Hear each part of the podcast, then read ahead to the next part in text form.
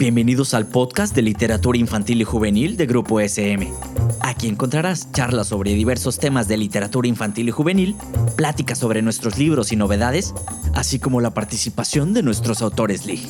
Un espacio especialmente creado para ti, docente, padre de familia y amante de la literatura infantil y juvenil. Hola, bienvenidos a un episodio más del podcast de literatura infantil y juvenil de Grupo SM México. Yo soy Abril G. Y en este espacio dialogamos sobre temas diversos de la Liga Mexicana. Hoy estoy muy contenta porque nos acompaña Javier Peñalosa para platicarnos sobre la liberación de los parques, una novela que aborda uno de los temas que a muchos de nosotros nos preocupa y es el futuro de las ciudades y qué puede ser de ellas si se elimina todo rastro de naturaleza. Imaginemos tan solo que no haya árboles, que no haya nada verde en estas ciudades y bueno, ¿qué puede suceder ahí? Javier Peñalosa nació en la Ciudad de México, pero pudo haber nacido en Egipto. Desde que era chico disfrutaba mucho de las historias. Su papá les leía libros a él y a su hermana Ana antes de dormir. También le gustaba inventar cuentos que le dieran risa a su mamá y a sus primos. Tiene más de 20 primos del lado de su mamá y 14 del lado de su papá. Además de inventar y contar historias, a Javier le gusta subirse a los árboles, bailar con Catalina, reír, conocer lugares nuevos, estar debajo del agua y ver a sus amigos. Hola Javier, muchísimas gracias por acompañarnos este día. ¿Cómo estás? Hola Abril, pues muy contento de estar acá y de platicar contigo y con todos tus escuchas. Pues muchísimas gracias a ti por acompañarnos y quisiera abrir la conversación para que nos cuentes un poquito más de esta genial novela La liberación de los parques, porque en ella nos cuentas un poco de la vida de Bruno, que vive en una ciudad gris, llena de restricciones, donde no se permite reír, correr e incluso no se permite soñar.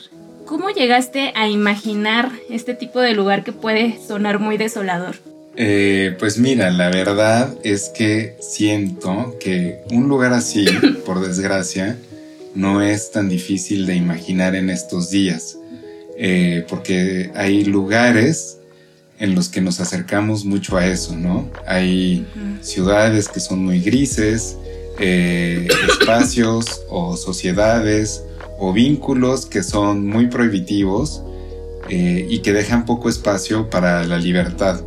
Entonces, más bien como tomando cosas que ya existen en el mundo, imaginé este escenario, eh, exagerándolo también un poco, ¿no?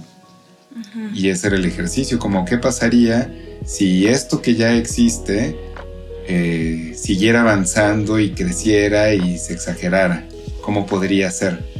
Es muy interesante ese ejercicio de imaginar las cosas hasta sus últimas consecuencias, porque incluso la historia podríamos clasificarla dentro de la distopía, ¿no? Y no creo que haya, más bien, y es mi primera vez leyendo una distopía dirigida a los niños y a las niñas. Entonces, en este sentido, en la ciudad que se describe en la liberación de los parques, no hay ni un solo rastro de naturaleza. Eh, pues el mismo título lo indica, los parques están secuestrados de alguna manera y quisiera preguntarte, ¿hay alguna experiencia específica que te haya hecho capturar la naturaleza en esta historia? Em, a ver, no sé si entendí bien. ¿En qué sentido capturar la naturaleza? Bueno, más bien, en, en, en que la ciudad fuera sin un solo rastro de naturaleza. No sé si tú tienes una relación o más bien una anécdota específica relacionada con la naturaleza que hayas dicho, y si de pronto ya no hay naturaleza en esta ciudad. Sí, eh, sí he tenido la experiencia de vivir en ciudades que son muy grises y en las que todo está hecho medio de concreto y en las que cada vez hay menos eh, naturaleza, árboles y plantas. Y una anécdota eh, que les puedo contar y que tuvo que ver un poco con, con esta historia era que me llamaba mucho la atención ver por la ciudad como estos árboles que alrededor tienen una rejita No sé si los han visto. A veces estás caminando por la calle y en la banqueta es que hay un árbol y el árbol está rodeado por una reja. Y entonces me preguntaba, ¿por qué este árbol está encerrado? O sea, ¿por qué este árbol está en una cárcel? Pues, ¿qué hizo? ¿No? O sea, ¿por qué encerramos a los árboles si de por sí ya están encerrados dentro de las ciudades y están encerrados por el concreto, por las calles, por las avenidas, por las casas? Y a veces me gustaba pensar también que quizás debajo de la ciudad o debajo de las calles había como un bosque que no estaba pudiendo crecer, ¿no? Entonces como esta, esta imagen, por un lado, de un árbol encarcelado, que es algo muy común y que quizás no nos salta en la ciudad cuando estamos ahí, como, pues, ¿qué hizo este árbol y por qué lo encarcelaron? Y por otro lado, como imaginar, bueno, si este árbol está aquí, pues probablemente tendría uno junto a él y otro junto a él y otro junto a él. Y probablemente esa avenida sería un bosque, ¿no? Entonces nada más como fantasear con esa idea me hizo imaginar este, este universo en el que no había ni uno solo. No sé si eso responde más o menos a tu pregunta. Sí, y de hecho crea una imagen muy real, ¿no? De nuestros paseos por la ciudad. Digo, para quienes nos escuchan, si alguna vez han paseado por las calles de la Ciudad de México o de cualquier otra, es muy común de repente encontrar estos árboles capturados de alguna manera, ¿no? Las raíces saltando ahí en las banquetas, em, como la naturaleza queriendo liberarse un poco, me gustó mucho eso, y que está muy bien reflejado en esta historia. Y yo sé que puede parecer un poco obvio, pero me gustaría que nos contaras desde tu perspectiva como autor, ¿por qué consideras importante que hay que hablar de estos temas y también muy enfocado a quizá mencionar el cuidado de la naturaleza? Bueno, pues me parece importante eh, hablar de ellos porque siento que no están separados de nosotros. O sea, no creo que la naturaleza sea algo que se tenga que considerar como aparte o particular o a lo que haya ponerle a lo que haya que ponerle atención, sino que creo que la naturaleza no está de ninguna manera separada de nosotros. Y en la medida en la que nosotros seamos conscientes de eso y la consideremos como una parte fundamental nuestra, pero nuestra de verdad como una extensión de nuestras propias vidas, pues nos va a resultar menos ajena, ¿no? Yo siento que tengo una conexión con los árboles y con los pájaros y con las plantas y con los insectos y no una conexión como eh, general, ¿no? O sea, cuando veo un árbol no pienso los árboles, pienso este árbol. ¿Y quién es este árbol o qué hace este árbol, no? Así como uno no puede decir eh, las personas, sino que dice eh, Miguel o Juana o Rodrigo o Isabel, lo mismo me sucede a mí con la naturaleza y con las cosas que me rodeo. Entonces, si veo un árbol o una araña o un grillo, no pienso los grillos, pienso este grillo. ¿Y cuál es mi relación, yo Javier, cómo me relaciono con este grillo? ¿O cómo me relaciono con este árbol? Y no es algo que considere que está como separado de mí, sino que creo que forma parte de, de mi vida y de la vida de las personas y de los seres que existimos. Em, me ha parecido muy hermoso lo que nos has compartido, que también creo que esta relación está muy bien plasmada en la novela. Y es que, para quienes nos escuchan, sé que no hemos revelado mucho de la trama, pero sepan que la historia de Bruno se desarrolla en esta ciudad eh, súper restrictiva y hay un aspecto muy importante que da pie a que se desencadene toda la aventura y es la de soñar. En, la novela soñar es muy importante para Bruno y para su abuelo. Sin embargo, también está prohibido eh, tener sueños, ¿no? La, la misma fábrica que domina la ciudad es dueña de los sueños. Entonces quería preguntarte, ¿por qué hablar de los sueños como un peligro para ciertas personas? Y para ti, ¿cuál sería la importancia de, tener sueños? Ah, muy buena pregunta. Eh, pues mira, lo que siento con respecto a los sueños y en referencia a la novela también, que si leen espero que disfruten tanto como yo disfruté de escribirla, eh, es que para mí en los sueños existe un espacio de libertad único en tu vida como ser humano.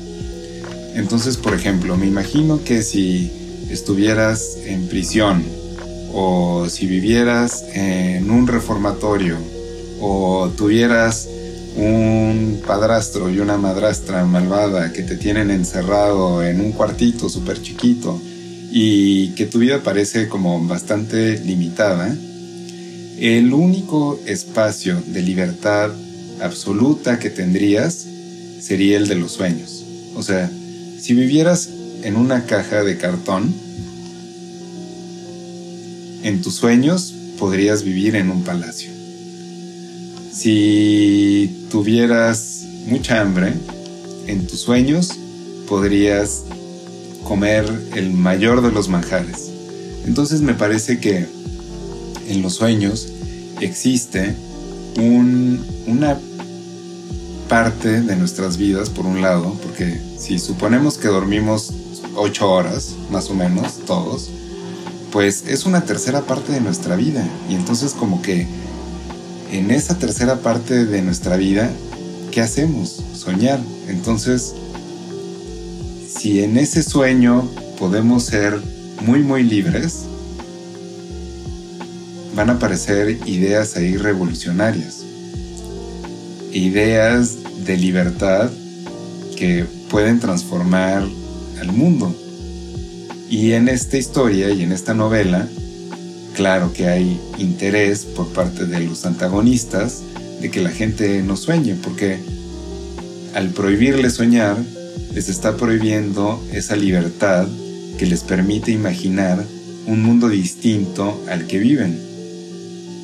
Y yo creo que todos tenemos que estar siempre, de alguna manera, soñando un mundo distinto y mejor al que vivimos, porque así es como suceden las cosas más lindas del mundo.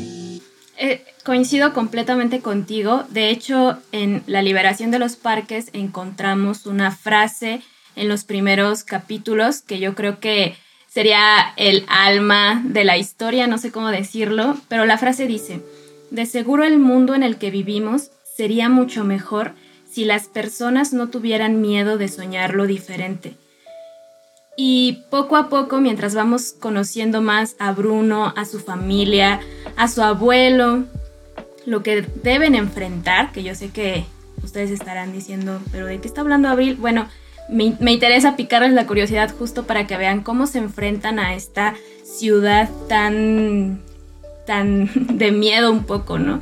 Em, que incluso al terminar siento que nos invita también a soñar, ¿no? a a repensar esto que queremos imaginar para nuestra realidad.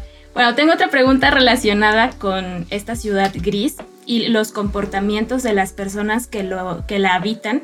Y es que creo que haces una descripción muy interesante del adultocentrismo, ¿no? Que podríamos, bueno, yo sé que este término apenas se está mencionando mucho más, pero el adultocentrismo consistiría justamente en eh, olvidarte de soñar o de las cosas que te interesaban cuando eras niño.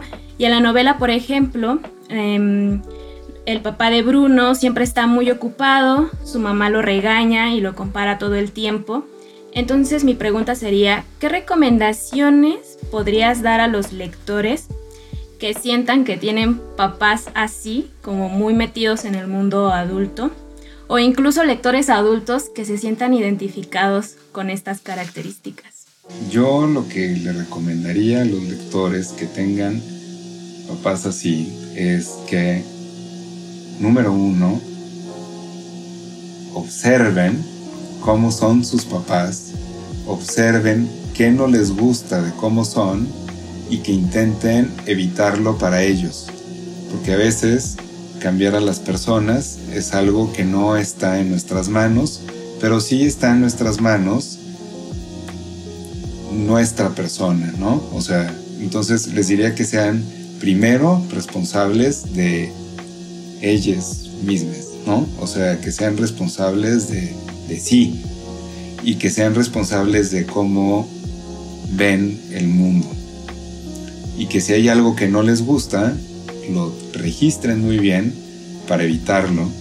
Y por otro lado, también les recomendaría que se acerquen creando como un vínculo de, de confianza con sus padres y que les digan lo que no les parece.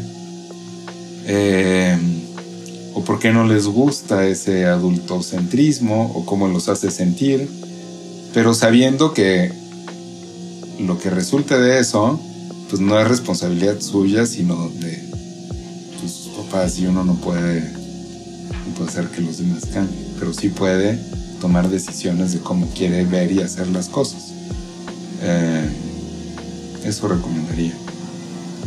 Y a los adultos les recomendaría que sí, tal vez suena medio raro, pero que conectaran con su, con su niño interior, que recuerden que fueron niños.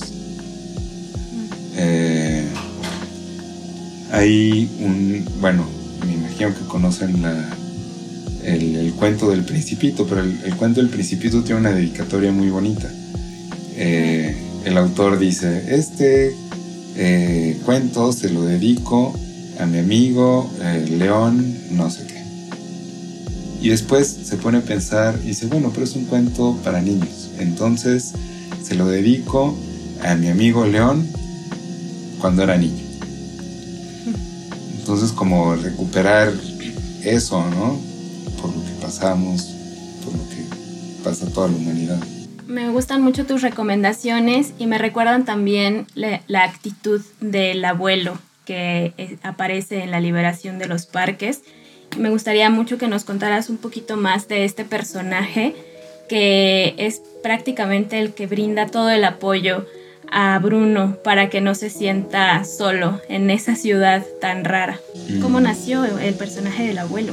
Me imagino que está hecho como de varias, de varias partes de mi vida, ¿no? O sea, tiene que ver, por un lado, con un abuelo que sí conocí, y al que quise mucho, mi abuelo Enrique, y por otro lado tiene que ver con un abuelo al que no conocí y que también quise mucho, fue mi abuelo Javier. Entonces, un poco entre eh, la ausencia de un abuelo y cómo me lo imaginaba yo o cómo deseaba que fuera, y por otro lado el abuelo que sí tuve y que eh, adoré, qué cosas de él me gustaban y estaban presentes en este personaje. Y también como que eh, algo que le agradezco mucho a mi papá y a mi mamá es que cuando éramos eh, chicos, mi hermana y yo nos llevaban a casa de mi bisabuela y nos sentaban a escucharla y nos llevaban a casa de mi abuela y nos sentaban a escucharla.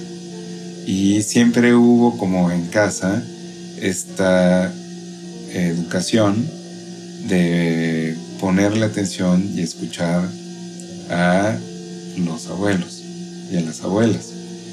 Y, y creo que es algo que es muy importante, que hay que rescatar y que hay que cuidar porque Así como nosotros escuchamos a nuestra abuela, nuestra abuela escuchó a su abuela, y su abuela escuchó a su abuela, y su abuela escuchó a su abuela.